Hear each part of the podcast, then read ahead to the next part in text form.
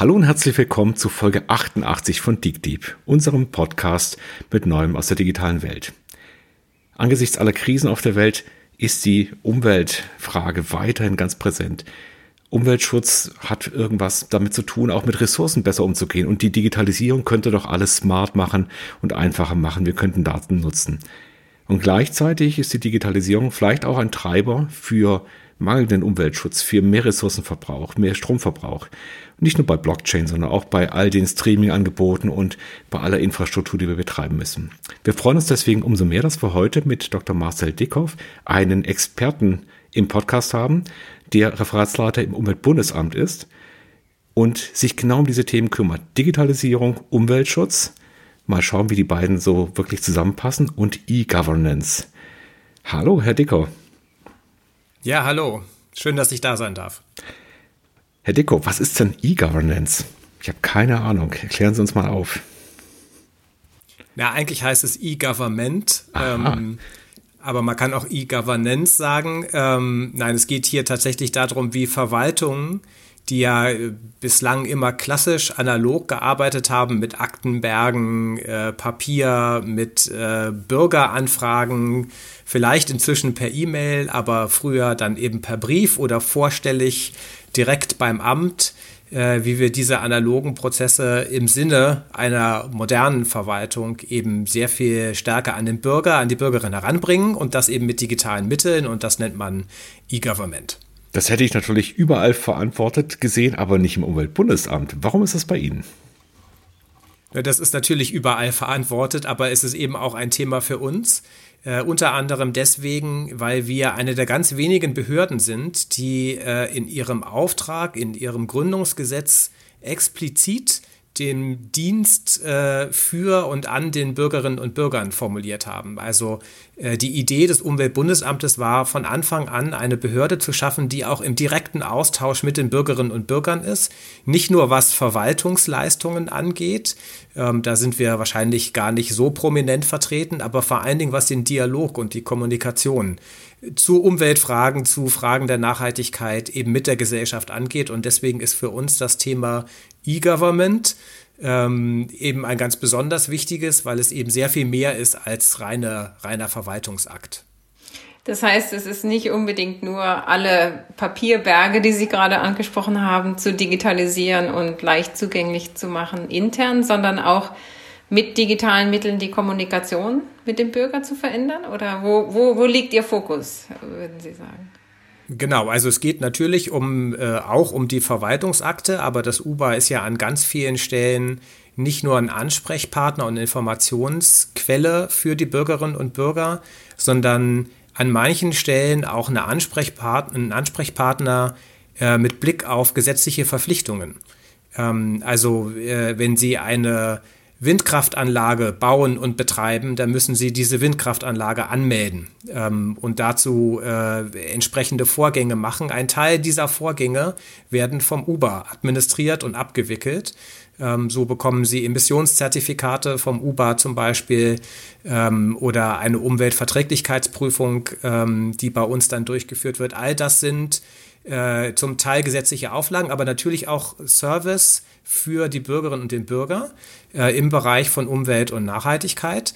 Und äh, all das wollen wir natürlich so bürgernah und so digital anbieten, wie es irgend geht. Aber das ist für uns natürlich auch eine Reise. Also das ist ein Prozess und da kämpfen wir mit den Schwierigkeiten, die äh, alle Ämter und Behörden da haben. Und äh, das ist ja auch einer der Gründe, warum äh, im Bereich äh, der Verwaltungsdigitalisierung äh, unser Land, äh, auch die Bundesverwaltung an vielen Stellen noch nicht da ist, wo sie eigentlich längst sein wollte.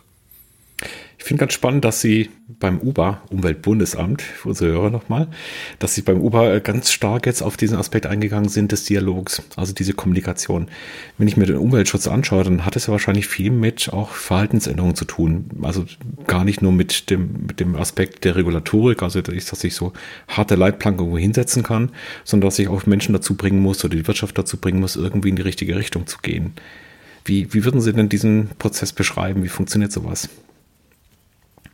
Naja, man braucht natürlich eigentlich beides. Also man braucht die äh, gesetzgeberischen Leitplanken, ähm, Aber wie das immer ist, gerade beim Umweltschutz, gerade mit Blick auf die Herausforderungen bei der Nachhaltigkeit, äh, ohne uns Menschen wird das nicht gehen. Es sind ja die Menschen, die sozusagen mit ihrem Verhalten ähm, umweltfreundlich oder weniger umweltfreundlich sind. Ähm, also insofern äh, interessiert uns natürlich zum ersten, zum einen, ähm, was äh, beschäftigt die Menschen da, äh, was sind die Herausforderungen. Ähm, äh, das wird äh, vielfältig natürlich von der, von der Industrie adressiert in den entsprechenden Gremien, aber häufig finden, ähm, findet die Gesellschaft, die, die Vertreter von gesellschaftlichen Initiativen und so weiter wenig Gehör. Das interessiert uns, weil es geht um das Verhalten der Menschen. Ähm, das ist das eine. Ähm, aber dann wollen wir natürlich auch gucken, wie können die Maßnahmen, die der Gesetzgeber macht, auf mehr Akzeptanz stoßen. Und das äh, können wir nur herausfinden, wenn wir mit den Bürgerinnen und Bürgern sprechen darüber. Also sozusagen diese Form von Stakeholder-Dialog, ähm, die es ja äh, weit verbreitet äh, in der Bundesregierung gibt, ist uns aber ein besonderes Anliegen, steht auch tatsächlich äh, im Gründungsauftrag ähm, des Umweltbundesamtes drin und ist deswegen für uns eine lange Tradition. Ähm, also die nicht erst seit äh, gestern oder seit ein paar Jahren gepflegt wird, sondern ähm, seit äh, geraumer Zeit. Und die Digitalisierung, und da sind wir beim Thema, bietet dafür natürlich ganz neue Möglichkeiten. Äh, also wenn wir darüber nachdenken, dass Menschen ihre, ihre Mobilität mit digitalen Tools planen, dann äh, ist das ja nicht nur eine Form von, äh, Sie kriegen da eine neue Möglichkeit, Sie kriegen, Sie können unterschiedliche Mobilitätsangebote unter einen Hut bekommen, sondern Sie hinterlassen damit ja im Grunde genommen auch eine Datenspur, ja, ähm, die für uns in anonymisierter Form natürlich äh, von Interesse ist, weil wir dann besser verstehen, welche äh, Angebote funktionieren, in welcher Kombination, wie muss Verkehrsplanung, wie muss Umweltplanung eigentlich ausgerichtet sein, damit das gut funktioniert. Ähm, wir haben diese Daten in den meisten Fällen noch nicht, aber es wäre natürlich für die Gesellschaft von großem Wert, wenn wir unsere Mobilität, und so ist das in vielen anderen Bereichen auch, eben zuschneiden könnten auf die Nutzerverhalten äh, der einzelnen Bürgerinnen und Bürger. Dass wir, wenn wir das besser verstehen, wenn wir diese Daten äh, auswerten können, wie gesagt, anonymisiert und natürlich datenschutzkonform, das ist ganz wichtig. Ähm, ich glaube, dann können wir mit Blick auf die Umwelt und auf die Nachhaltigkeitsziele wichtige Schritte gehen. Christoph und ich sammeln in ganz unterschiedlichen Kontexten diese Daten. Deswegen muss ich jetzt hier gleich mal schmunzeln. Aber äh, für mich schließt sich da natürlich direkt die Frage an, was hoffen Sie denn da zu lernen? Also was, was sind diese, was weiß man nicht derzeit, wozu diese Datenspuren hoffentlich eine Antwort geben könnten? Also wir wissen tatsächlich schon sehr viel. Ähm, allerdings nicht immer die staatlichen Behörden, äh, mhm. nicht immer die Ämter. Mhm. Viele dieser Daten liegen bei privaten Anbietern. Ähm, also äh, viele Verkehrsdaten zum Beispiel liegen bei den Mobilfunkbetreibern und werden von Firmen wie Google ausgewertet, die sich einfach anschauen, wie bewegen sich anonymisiert ähm, die Handys von Funkzelle zu Funkzelle zum Beispiel. Ähm, also da ist ein Interesse daran, dass äh, der Staat, der ja gewisse Dienstleistungen anbieten will, der natürlich aber auch ähm, Verhaltensänderungen äh, in Richtung mehr Nachhaltigkeit ähm, äh, incentivieren will, ähm, da ist ein Interesse daran, äh, dass wir aus diesen Daten lernen können. Also das heißt, es ist nicht unbedingt eine Frage, äh, ob die Daten vorhanden sind oder nicht, sondern es ist ein bisschen eine Frage, wie wir als, als Behörde, als Amt, als äh, Verwaltung des Bundes lernen können, mit diesen Daten umzugehen und daraus eben auch ähm, äh, neues Wissen zu generieren und dann eben auch entsprechend die Politik, das ist unser zweiter Auftrag, entsprechend zu beraten.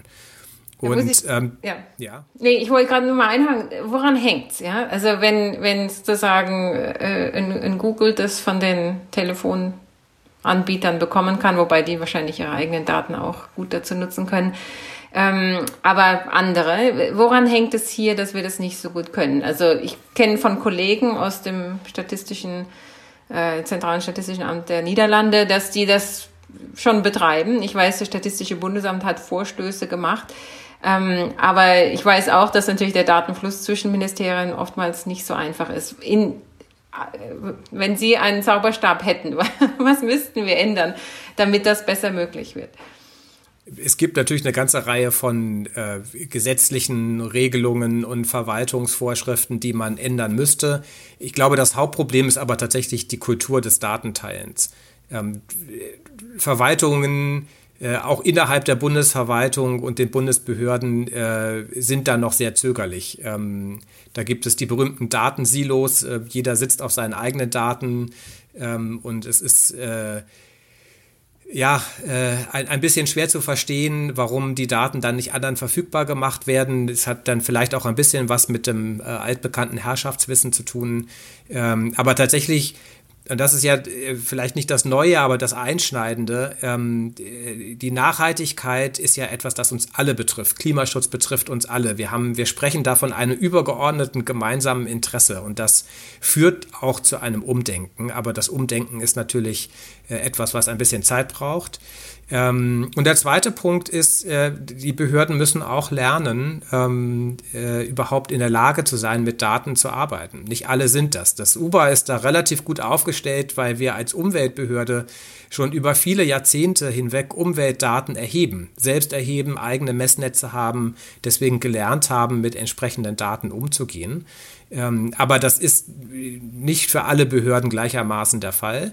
Äh, und wir haben da natürlich an vielen Stellen auch noch äh, Aufholbedarf. Ähm, es ist klar, dass äh, viele dieser Entwicklungen eben in der Privatwirtschaft stattgefunden haben in den letzten Jahren, Jahrzehnten ähm, und ein bisschen an den Verwaltungen vorbeigegangen sind.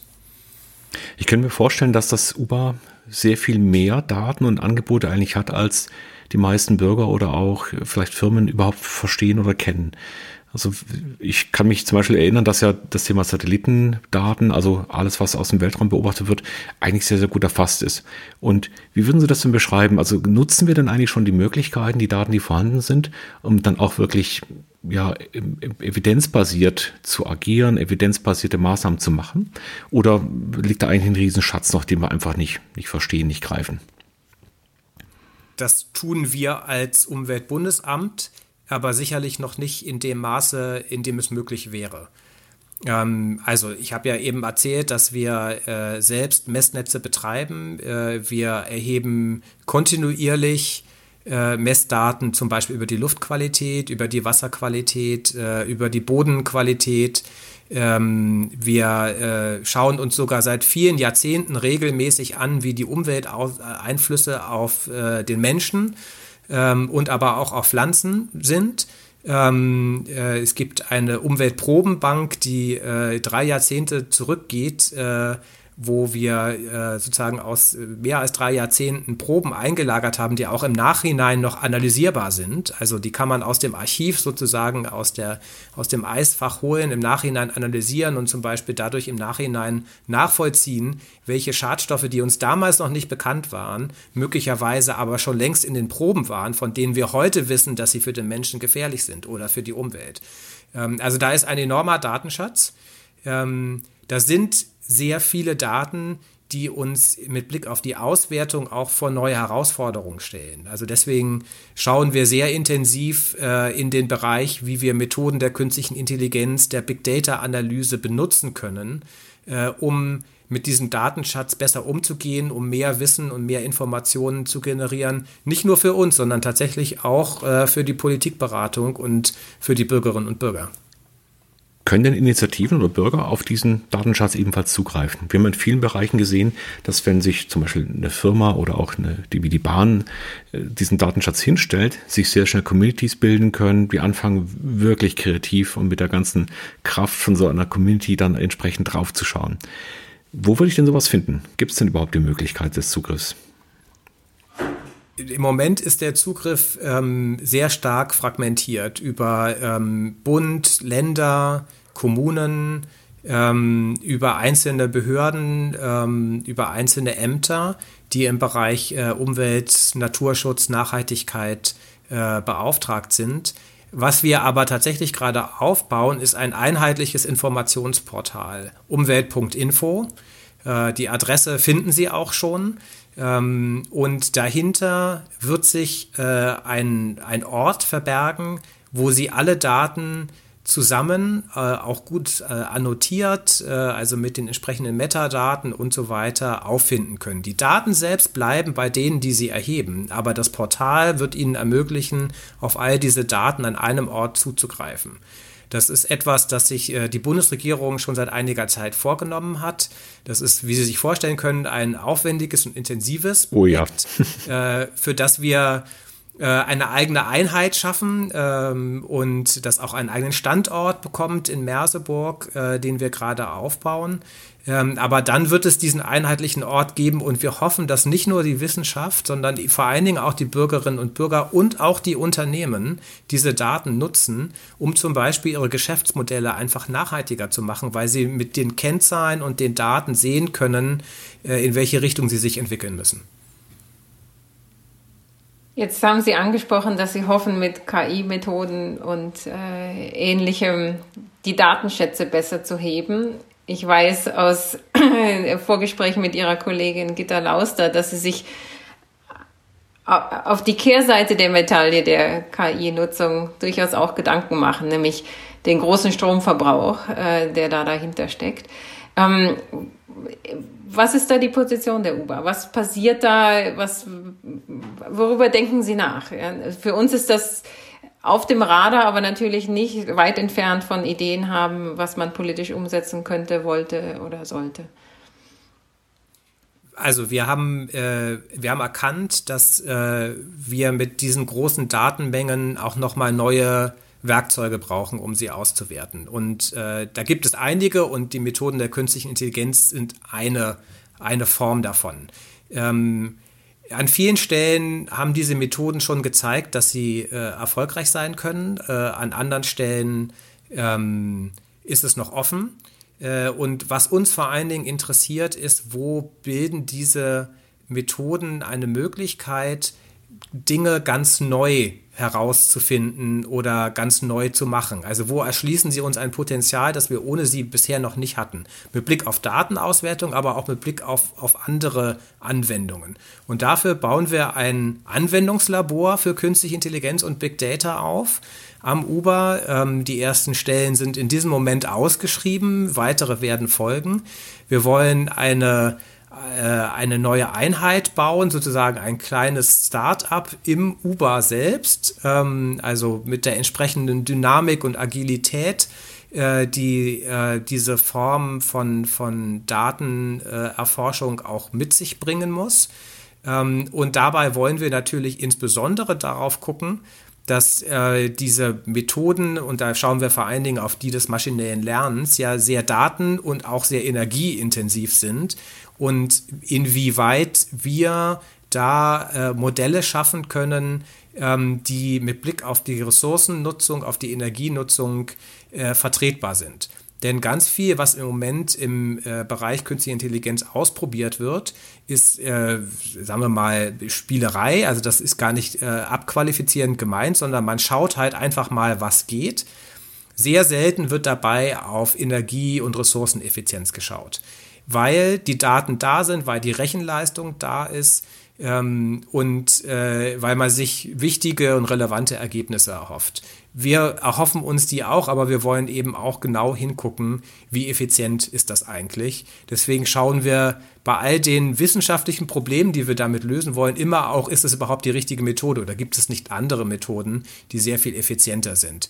Denn ein Großteil ähm, des Stromverbrauchs in dieser Welt äh, geht inzwischen zurück, also ein Großteil, also ein nicht unerheblicher Teil, äh, geht zurück auf den Stromverbrauch von Großrechenzentren. Und einige oder viele davon werden für das Berechnen, das Anlernen, das Trainieren von KI, von maschinellen Lernenverfahren äh, benutzt. Und an der Stelle müssen wir hingucken, denn das wird eher zunehmen als abnehmen. Äh, und da müssen wir eine Lösung für finden, denn ähm, diese Rechenzentren allein mit äh, Strom aus erneuerbaren Energien zu betreiben, wird nicht die Lösung sein. Ganz offensichtlich, es wird eine heftige Konkurrenz um diesen grünen Strom geben und da müssen wir uns genau überlegen, für was wir ihn einsetzen. Ja, auch in der Industrie ist das Thema ein, ein Riesenthema geworden, weil man einfach sieht, welche Strombedarfe da sind. Wir haben das Thema natürlich der Blockchain schon vor einigen Jahren gehabt. Das sind wir so, glaube ich, im, im Vergleich zu, zu Ländern wie Irland und so vom Stromverbrauch weltweit. Ähm, und ich möchte einen kleinen Werbeblock mal einschieben jetzt für Sie. Ähm, also ist, ich habe die Ausschreibung mir auch gerade noch angeschaut. Also Sie suchen einen Leiter für das KI-Zentrum. Und wer also KI kann und richtig viel Purpose sucht in seinem Leben, dann gibt es da eine tolle Möglichkeit, das nicht nur in der Privatwirtschaft zu machen, sondern auch mal an dem UBA, am Umweltbundesamt. Ich glaube, das stehen sie in einer großen Konkurrenz natürlich mit vielen anderen, aber es ist wichtig, diese Themen anzugehen. Wenn man jetzt hier Erkenntnisse hat als Behörde, was passiert denn dann danach eigentlich damit? Also wie kriegt man sowas tatsächlich auch ins reale Leben umgesetzt? Also unterschiedliche Sachen. Äh, auf der einen Seite beraten wir natürlich äh, das äh, Umweltministerium ähm, mit Blick darauf, welche gesetzlichen Veränderungen es geben müsste, wo Anreize geschaffen werden könnten, wo aber auch reguliert, vielleicht sogar auch verboten werden muss. Ähm, es gibt äh, in bestimmten Bereichen einfach äh, Dinge, die wir uns aus Nachhaltigkeitsgründen nicht mehr leisten können und äh, manches davon geht äh, dann eben nur über Regulierung, aber das ist nur ein Instrument. Es gibt natürlich viele andere. Wir wollen aber auch für die Bürgerinnen und Bürger äh, Dienste, spannende Informationsquellen, äh, überhaupt Informationen und Wissen zur Verfügung stellen. Das tun wir an ganz vielen Stellen. Schauen Sie auf unsere Website des Umweltbundesamtes, da finden Sie nicht nur viele Informationen zu den Themen, zu denen wir arbeiten, sondern tatsächlich auch heute schon ganz viele Daten, Datenquellen, aus denen Sie sich bedienen können. Ähm, falls Sie es noch nicht kennen, es gibt äh, eine App, ähm, für iOS und Android, ähm, mit der sie die Luftqualität äh, äh, sozusagen tagesgenau ähm, bestimmen, nachlesen können und äh, auch schauen können, wie die Prognose für den nächsten Tag aussieht. Bezogen lokal auf den Ort, an dem sie sind. Ähm, das sind äh, Anwendungen, die wir ausbauen wollen. Also wo wir dem, dem Bürger, der Bürgerin äh, noch sehr viel mehr Informationen über ihre Umwelt zur Verfügung stellen wollen.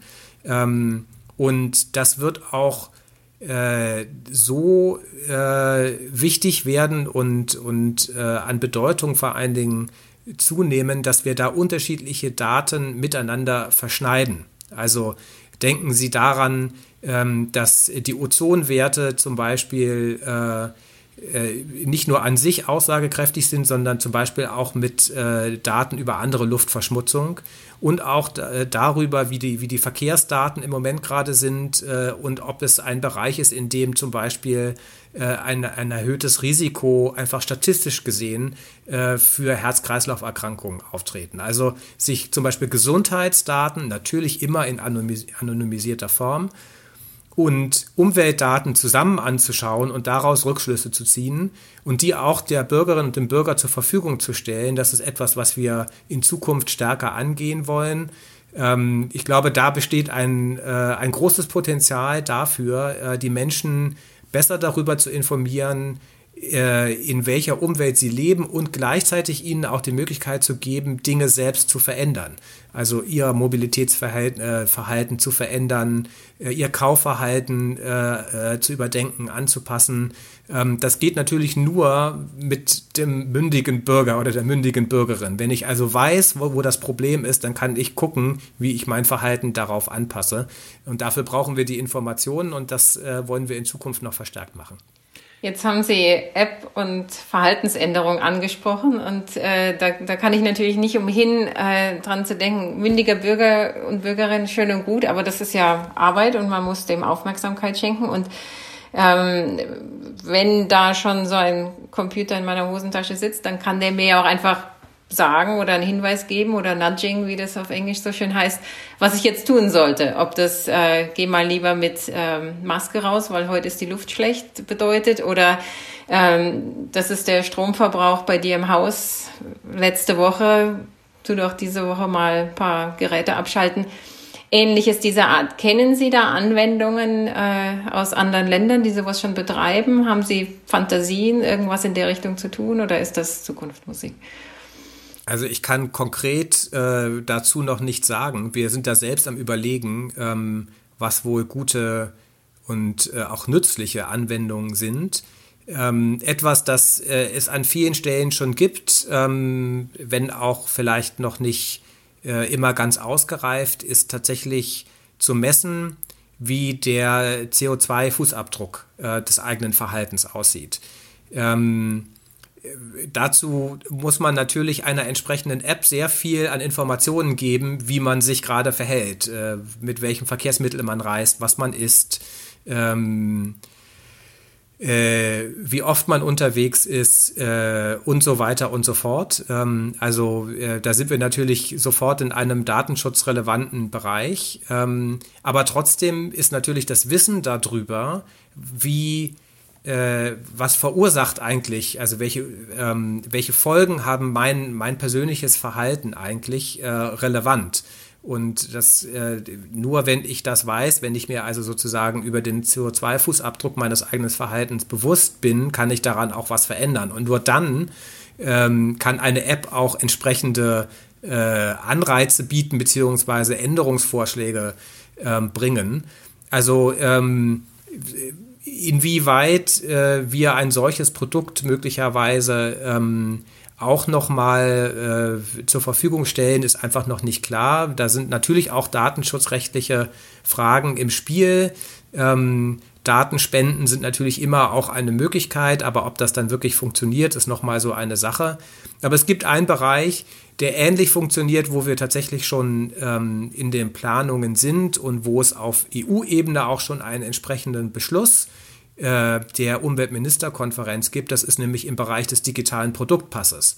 Also das, was unser persönlicher CO2-Fußabdruck ist, das kann eben auch der CO2 und auch anderer umweltrelevanter Fußabdruck von einzelnen Produkten sein. Also von der äh, von dem Abbau der Rohstoffe, die dafür ge äh, gebraucht werden, bis hin ähm, zum Energieverbrauch über den Lebenszyklus sozusagen in der Anwendung eines Produktes bis am Ende dann ein Recycling am besten Fall natürlich in einer Kreislaufwirtschaft stattfindet. Und wenn wir, wenn wir da eine Transparenz hätten, dann wäre nicht nur für die Unternehmen, sondern natürlich auch für die Kundinnen und Kunden, die ein Produkt kaufen, ähm, das eine relevante Information darüber zu sehen, wie viel CO2 zum Beispiel hat das Produkt in der Produktion schon jetzt erzeugt, ähm, wie viel wird es wohl erzeugen, ähm, äh, wenn ich es benutze und was passiert eigentlich damit, wie äh, wenn ich es äh, wegwerfe? Also sozusagen gibt es schon einen Plan äh, für eine für eine Kreislaufwirtschaft für dieses Produkt? Ähm, und das ist ein extrem aufwendiges Unterfangen und möglicherweise kann man so einen CO2-Produktpass auch nicht oder einen, überhaupt einen digitalen Produktpass auch nicht für alle Produkte gleichermaßen in derselben Form einführen. Aber da sind wir seit einigen Jahren dran. Da gibt es jetzt auch sozusagen den, den politischen Auftrag, genau das zu entwickeln. Und äh, einige Unternehmen sind da tatsächlich auch zum Beispiel im Bereich der Batterien, insbesondere der Fahrzeugbatterien, selbst schon engagiert. Äh, und das sind natürlich Dinge, die wir vorantreiben wollen. Das finde ich einen ganz spannenden Aspekt. Also Sie sprechen ja sehr viel mit dem Endkunden, nämlich dem Bürger, und sprechen ihn direkt an. Und wenn man mal die ganzen Bundesministerien so im Vergleich sieht, der eine verteilt jetzt Verkehrsgutscheine, der nächste verteilt Tankgutscheine und so weiter. Und das Bund Umweltbundesamt, das nervt immer, ja, weil die haben immer schlechte Laune, die Umwelt geht's nicht gut, die wollen immer noch Regularien oben draufsetzen und so weiter. Aber man kommt aus dem Eindruck auch nicht raus, dass das, was die anderen gerade machen, vielleicht auch am Ende gar nicht zu Verbesserungen führt. Also diesen diesen Datenschluss und diese, diese Feedback-Schleife herzustellen, ist das, was wir tun, wirklich gut? Haben wir eine Transparenz darüber, was wir eigentlich machen, halte ich für extrem wichtig an der Stelle.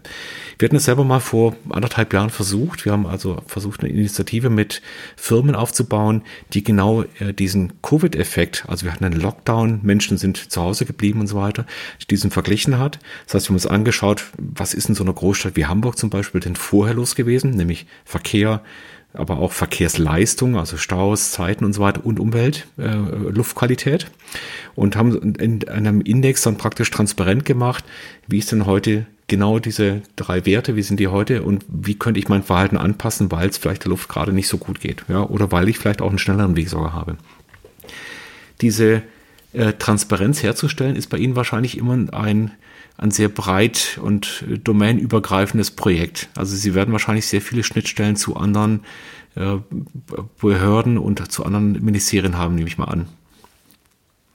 Also äh, das hängt ein bisschen davon ab. Ähm, man kann das im Allgemeinen äh, nicht immer so behaupten, auch wenn es schön wäre. Ähm, ich möchte darauf hinweisen, dass die Bundesregierung, also die Ampelkoalition, zwei äh, Check-Systeme sozusagen äh, beschlossen hat, äh, die aber noch nicht äh, umgesetzt wurden. Im Koalitionsvertrag sprechen sie nämlich davon, dass alle Gesetzesvorhaben äh, einem Digital-Check unterzogen werden müssen. Das heißt, äh, zu gucken, inwieweit die Digitalisierung genutzt werden kann, um die Gesetzesvorhaben effizienter zu machen, die Umsetzung zu unterstützen und so weiter. Und dann gibt es aber auch den CO2-Klimaneutralitätscheck, ähm, äh, der für alle Gesetzesvorhaben und alle Maßnahmen der Bundesregierung äh, äh, vorgeschrieben werden soll. Ähm, nun sind wir bei beiden Checks meines Wissens nach noch nicht dabei, sie mhm. tatsächlich durchzuführen, aber sie werden äh, bedeutend und ähm, äh, etwas, wo der Koalitionsvertrag äh, zwar eine Verbindung herstellt, was gut ist, nämlich zwischen der Digitalisierung ähm, auf der einen Seite und der Nachhaltigkeit auf der anderen Seite, also insbesondere mit Blick darauf, dass die Digitalisierung selbst nachhaltig gestaltet werden soll. Ähm, äh, etwas, was der Koalitionsvertrag aber noch nicht schafft, ist, dass er diese beiden Checks sozusagen zusammenbringt. Ähm, denn nicht alles, was digital gemacht wird, ist wirklich nachhaltig. Ähm, und äh, äh, bei vielem, was äh, mit Blick auf Klimaneutralität äh, möglich wäre, spielt die Digitalisierung eine Rolle ähm, wird aber nicht genutzt. Äh, also insofern, ähm, da sind noch einige Hausaufgaben ähm, und die werden uns natürlich auch beschäftigen. Also vor allen Dingen äh, deswegen, weil ja die Bundes, also die Bundesregierung, die Bundesverwaltung selbst klimaneutral werden will. Also hat ja selbst den Anspruch, ähm, bis 2025, glaube ich, ähm, äh, Klimaneutralität zu erreichen. Ähm, das ist äh, etwas, was alle Behörden, alle Ministerien vor eine große Herausforderung stellt, wo wir als Umweltbundesamt natürlich eine wesentliche inhaltliche Rolle haben, nämlich nicht nur vorzuleben, sondern auch Vorschläge zu machen, wie das genau funktionieren kann. Und da kommt die Digitalisierung ins Spiel. Für manches ist die Digitalisierung da tatsächlich ein Tool, ähm, wo wir mit digitalen Möglichkeiten Sachen machen können, die vorher gar nicht denkbar waren. Ja, also sprich äh, zum Beispiel Verhaltensänderungen ähm, oder überhaupt mal zu messen, wie ist denn das Verhalten. Das betrifft die Dienstreisen der Beschäftigten des Bundes, ähm, äh, genauso wie äh, äh, die Art und Weise, wie wir äh, Computer- und IT-Systeme nutzen. Ähm, und gleichzeitig äh, haben wir natürlich eine Riesenaufgabe darin, die Digitalisierung selbst grün zu gestalten. Ähm, und äh, ich verrate kein Geheimnis, dass es auch für den Bund nach wie vor extrem schwierig ist, äh, IT-Beschaffung nachhaltig durchzuführen. Einfach weil der Markt es an vielen Stellen noch nicht hergibt. Ähm, aber da ist noch eine große Baustelle. Ähm, und äh, da kommen, glaube ich, diese beiden Themen, Digitalisierung und Nachhaltigkeit, nochmal besonders zusammen. Und da hat das Umweltbundesamt auch nochmal eine besondere inhaltliche Rolle, sozusagen in der, in der Unterstützung äh, und äh, als Role Model für ähm, die ganze Bundesverwaltung. Ich denke gerade an sozusagen die Umsetzungsdiskussionen, die ich äh, an diversen Universitäten erlebt habe. Also ich glaube, alles, was da als Rollenmodell produziert werden kann, selbst im Kleinen, kann hilfreich sein. Das ist eine riesige Baustelle, ja. Und äh, äh, frage mich, wie man da auch äh, vielleicht jenseits der Ministerien mehr Kontakt und Ausschau, äh, Austausch hinbekommt. Ja, einfach, weil das ist also ähm, ja, ich, ich habe das Gefühl, da wird gerade an vielen Stellen das Rad neu erfunden, was ja manchmal auch gut sein kann. Aber ähm, ja, je mehr sie da teilen können, hiermit, kann ich da nur sagen. Und unser Präsident Dirk Messner spricht dabei immer von einer doppelten oder zweifachen Transformation. Ja, denn wir haben uns, haben es ja in der Gesellschaft gerade sowohl mit der digitalen Transformation zu tun, wie auch mit der Nachhaltigkeitstransformation beides zusammenzudenken ist im Moment noch eher ungewohnt und äh, organisatorisch und strukturell und institutionell noch überhaupt nicht verankert. Aber da müssen wir hin. Ähm, wir müssen die Digitalisierung sehr viel stärker für Umweltschutz, Klimaneutralität und so weiter nutzen. Ohne das wird es nicht gehen. Wir werden unsere Klimaziele ohne das nicht erreichen. Da bin ich fest von überzeugt. Äh, auf der anderen Seite muss diese Digitalisierung, diese gesamte gesellschaftliche Transformation eben auch selbst nachhaltig ablaufen. Ja, und ähm, das ist eine Kernherausforderung dieses Transformationsjahrzehnts, äh, wie es äh, nicht nur unser Präsident, sondern auch viele Wissenschaftsorganisationen ausgerufen haben, ähm, eben zu gucken, wie wir diese beiden gesellschaftlichen Prozesse miteinander in Verbindung bringen und füreinander nutzbar machen können. Und äh, an der Stelle äh, sind wir, glaube ich, in den entscheidenden Jahren. Wenn uns das jetzt nicht gelingt, wenn wir jetzt nicht die Lösungen entwickeln für, wie gesagt, die gesellschaftliche Transformation. Es ist ja nicht nur die Politik, es ist nicht nur die Unternehmen, ähm, es ist nicht nur die Wirtschaft, sondern es ist wirklich die Gesellschaft, die da einen Veränderungsprozess durchläuft. Wenn wir, wenn es also jetzt nicht gelingt, die Weichen jetzt zu stellen, ähm, dann werden wir in noch sehr viel größere Schwierigkeiten geraten als ohnehin schon, denn wir sind ja mit, den, mit dem Erreichen der Klimaziele schon hart an der Grenze, um nicht zu sagen, im Grunde genommen eigentlich hinterher. Jetzt sind Sie ja ein Ministerium, was sehr viele Daten hat, vielleicht sogar den, den besten Blick auf, auf die gesamte Datenlage. Können Sie denn an verschiedenen Stellen erkennen, dass wir da eine Trendumkehr hinbekommen? Also dass zumindest mal das Wachstum sich abschwächt oder wir tatsächlich auch vielleicht Tipping Points in die richtige Richtung erreichen, was die Emissionen angeht, was die Ressourcenverbräuche und so weiter angeht. Wo sehen wir denn schon in den Daten tatsächlich echte Veränderungen? Ich kann es im Speziellen nicht sagen, weil das sind sozusagen, da gibt es die Expertinnen und Experten bei uns im Hause, die sich die einzelnen Themenfelder genau anschauen. Ähm, wichtig ist in meinen Überlegungen, dass wir oder in meinen Gedanken, dass wir anhand einzelner Daten tatsächlich Veränderungen sehen, aber noch keine Tipping Points. Ähm, also wir sind leider mit Blick auf zum Beispiel Klimaneutralität noch nicht da, dass wir, den, dass wir in den Daten ähm, erkennen, dass es wirklich einen Rückgang gibt. Ähm, man muss es natürlich auch ein bisschen sektorspezifisch anschauen. Es gibt äh, Bereiche, in denen das äh, stärker zutage tritt, andere hinken sehr stark hinterher. Ähm, das ist kein Geheimnis und ja auch häufig beschrieben worden, dass gerade der Verkehrssektor äh, ein großes Defizit hat ähm, und äh, mit Blick auf CO2-Einsparungen im Grunde genommen in den letzten, im letzten Jahrzehnt gar keinen Beitrag geleistet hat, zum Teil sogar noch Steigerungen. Ähm, auf der anderen Seite haben wir aber natürlich in der Corona-Krise anhand der Daten gesehen, welches Potenzial da wäre. Ja? Ähm, zum Beispiel durch die mobile Arbeit. Ähm, also die äh, einen nicht unerheblichen Teil von, an, an CO2 einsparen kann. Und das haben wir tatsächlich in Daten gesehen. Wir haben gleichzeitig in anderen Daten gesehen, dass äh, das mobile digitale Arbeiten natürlich aber auch einen Rebound-Effekt, wie das so schön heißt, erzeugt, nämlich dass der Energieverbrauch in einem anderen Sektor, nämlich bei den Rechenzentren, beim Streaming, ähm, überhaupt bei den digitalen Kommunikationsnetzen ähm, gestiegen ist. Also da genau hinzuschauen äh, und zu gucken, ähm, wo hilft uns die Digitalisierung tatsächlich, ähm, äh, wo lassen uns die Daten äh, auch Pfade erkennen, die wir beschreiten müssen, aber gleichzeitig auch zu schauen, welche äh, kontraintuitiven und kontraproduktiven Effekte entstehen dadurch und die abzufedern bzw. zu vermeiden. Das ist ein wesentlicher Schritt und deswegen schauen wir uns im Moment äh, und in Zukunft sehr stark äh, einen, einen Effekt der Digitalisierung an, den wir die, die digitalen mhm. Rebounds nennen. Also sozusagen die Verschiebung ähm, von äh, zum Beispiel Emissionen, CO2-Emissionen in andere Bereiche, einfach weil sie in dem einen Bereich nicht, ein, nicht mehr anfallen, weil die Digitalisierung da hilft, aber dann in einem anderen Bereich wieder aufkommen. Und äh, da müssen wir eben gucken, dass wir sozusagen das Kind nicht mit dem Bade ausschütten. Ne? Das ist genau das Problem. Äh, deswegen ist es so wichtig, da die Daten auch zu haben. Und das ist trotzdem ein guter Bereich, äh, wo sich einmal mal zeigt, dass eben dieser Prozess nicht ohne die Gesellschaft und auch nicht ohne die Wirtschaft und die Unternehmen ablaufen kann. Denn viele dieser Daten liegen offensichtlich bei den Unternehmen und bei kommerziellen Betreibern.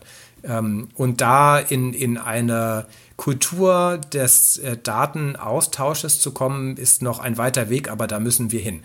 Äh, immer unter der Berücksichtigung, dass natürlich einige Daten äh, Geschäftsgeheimnisse sind ähm, und äh, die Firmen natürlich auch ein Interesse daran haben, ihre Geschäftsmodelle zu schützen vor anderen Mitbewerbern. Aber da wird die Gesellschaft einen Kompromiss finden, entwickeln müssen, sonst werden wir unsere Nachhaltigkeitsziele nicht erreichen. Ich möchte nochmal den Ball in das Feld von Frauke rüberwerfen, denn in den USA gibt es eine Plattform, Coleridge, die das eigentlich auf eine ganz gute Art und Weise gelöst hat. Vielleicht magst du da noch ein, zwei Sätze dazu sagen. Genau, ich wusste nicht, ob ich meinen eigenen Werbeblock hier auch noch einbauen kann. Mach mal. Ähm, genau, also wir haben das äh, versucht zu lösen und tatsächlich auf, ähm, also mit Ministerien auf Bundesstaatenebene in den USA schon ganz gut hingebracht. Sprich, äh, über ein ein Drittanbieter einen, einen Raum zu schaffen, in dem sich auch sensitive Mikrodaten finden können und es ein Data Stewardship gibt, was sozusagen außerhalb der Firma oder den Ministerien ähm, stattfindet und sozusagen äh, darauf achten kann, dass sich interessante Daten treffen können und äh, Forscher damit arbeiten können oder auch dort auch lernen können, äh, wie man mit den Daten umgeht und äh, dann umgekehrt aber dafür gesorgt wird, dass nicht Information herausstupft, die nicht sollte. Und ähm, wir sind im Moment in den Kinderschuhen einer Überlegung, sowas auch in Deutschland mal zu probieren. Und die Erfahrung zeigt, man braucht einen oder zwei, die sich äh, bereit erklären, das mal ein bisschen auszuprobieren. Da werde ich auf Sie zurückkommen, das kann ich schon versprechen. Ja. Genau. Also es ist möglich. Ne? Man muss klein anfangen, ist unsere Erfahrung. Es bringt nichts, das am großen Reißbrett äh, für alle Ministerien gleichzeitig machen zu wollen. Aber ähm, ich denke schon, dass das funktioniert und auch äh, in der Austausch mit der Industrie, denn dort sehe ich ähnliche Bedarfe, also untereinander Daten zu tauschen und man weiß dann nie so recht, wie man das am besten hinkriegt. Aber auch eben genau diese Verschneidung zwischen Verwaltungsdaten und äh, Daten, die bei den Unternehmen anfallen. Also ich denke, da ist mehr Potenzial für Gespräch, als man das vielleicht so von außen denkt. Meine, meine, unsere Erfahrung zumindest in den USA. Das sehen wir auch tatsächlich so. Ähm, und äh, deswegen gibt es natürlich äh, Gespräche mit der Industrie, weil vieles an Produktionsprozessen mit Blick auf zum Beispiel Industrie 4.0 ähm, Im Moment findet ja die Hannover Messe statt und ähm, da ist das ein großes Thema, Nachhaltigkeit und digitale Produktionsprozesse oder digitalisierte Produktionsprozesse. Ähm, vieles findet in der Industrie statt, da ist die Innovation in, in Teilen, da fallen die Daten an ähm, und die Industrie hat äh, hier und da natürlich selbst auch ein Interesse zu kooperieren. Also mit Blick auf einen digitalen Produktpass für äh, Fahrzeugbatterien zum Beispiel entsteht gerade ein eigener Datenraum, ähm, den die Fahrzeughersteller aber nicht nur, äh, auch natürlich die Batteriehersteller, die Zulieferer und so weiter gerne bespielen, wo sie versuchen, genau diese Probleme äh, auch mit Datentreuhändlern ähm, und so weiter zu lösen. Ähm, wir würden uns das wünschen, dass das äh, auf viele Bereiche ausgedehnt wird. Äh, und das ist natürlich dann auch ähm, direkt äh, sozusagen Akteure im Nachhaltigkeits- und Umweltbereich mit einschließt. Ähm, wie gesagt, äh, das Datenteilen ist eine kulturelle Frage und diese Kultur ist noch nicht sehr ausgeprägt und oft fehlen uns auch die Mechanismen. Ähm, es gibt mit Blick auf öffentliche Daten, also Daten, die die Behörden, die der Staat erhebt, äh, ein entsprechendes Open Data Gesetz, das die Behörden uns auch dazu verpflichtet.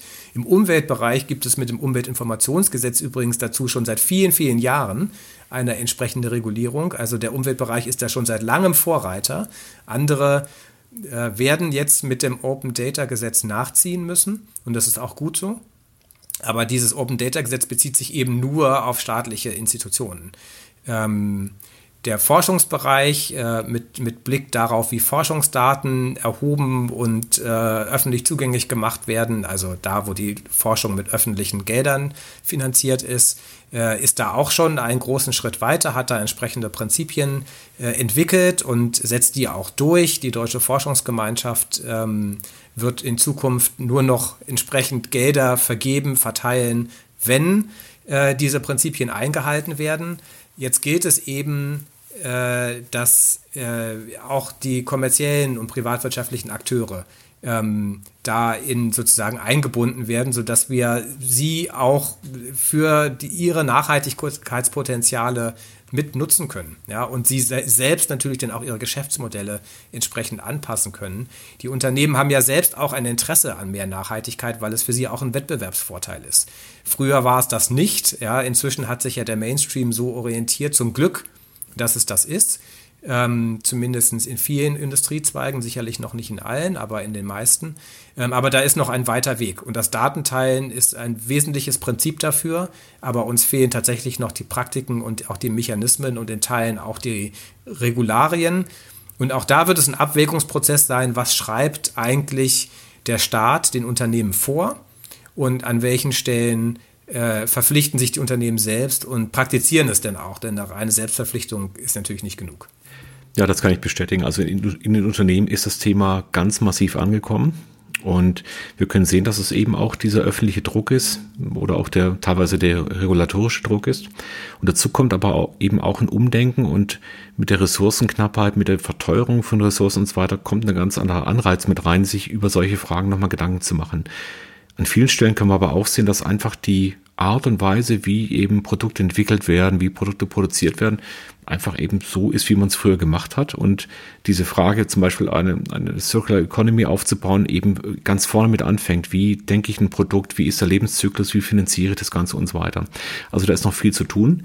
Es gibt mir aber total Hoffnung, was wir jetzt hier gehört haben. Ich glaube, es gibt gerade in Zeiten von 9-Euro-Tickets und Tankgutscheinen kein wichtigeres Ministerium als das Umweltministerium. Und ich hoffe wirklich sehr und wünsche mir, dass, dass die Initiativen, die wir gerade be besprochen haben und dieses Verknüpfen von Daten und diese Messbarkeit und die, das Bewusstsein, das sie bei den Bürgern erzeugen wollen, dass das auch wirklich funktioniert und ankommt.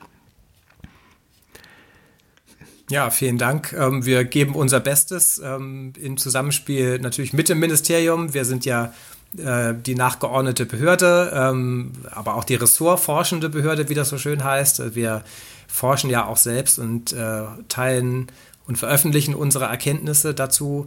Ähm, da ist noch ein weiter Weg, aber wir sind sehr optimistisch. Ich habe jetzt natürlich genau, ganz Seite, fahrlässig hier, ich habe ganz fahrlässig das Umweltbundesamt und das Ministerium und so alles zusammengeschmissen. Das für die Hörer, glaube ich, ist okay. Das sind noch einige Feinheiten. Frage. Genau, auch von meiner Seite aus vielen Dank. Ich habe äh, selbst sozusagen im Arbeitskontext in so einer nachgeordneten äh, Behörde und einem Forschungsinstitut gearbeitet, das IAB, was zur Bundesagentur für Arbeit gehört und äh, kann deswegen allen, die hier zuhören und Lust gekriegt haben, nur empfehlen, das tatsächlich mal anzugucken. Ich, mir hat das Arbeiten dort Spaß gemacht. Es gibt viel Potenzial, was man woanders an Unis oder Forschungseinrichtungen nicht bekommt. Also haben wir noch zwei wichtige Hinweise. Stellenanzeige googeln. Ja. Und das Thema Umwelt.info, die ihre Plattform, auf der dann jetzt zunehmend die Daten vernetzt werden als offener Datenraum. Und es wäre natürlich toll, wenn wir es schaffen, dass da Initiativen anfangen, sich mit den Daten zu beschäftigen und darauf aufsetzen, dann wirklich auch nachhaltige Themen entdecken. Vielen Dank für das tolle Interview. Und ich denke mal, das Thema Sehr und gerne. Ihre Themen werden uns lange weiter begleiten. Danke für die Zeit. Sehr gerne. Vielen Dank.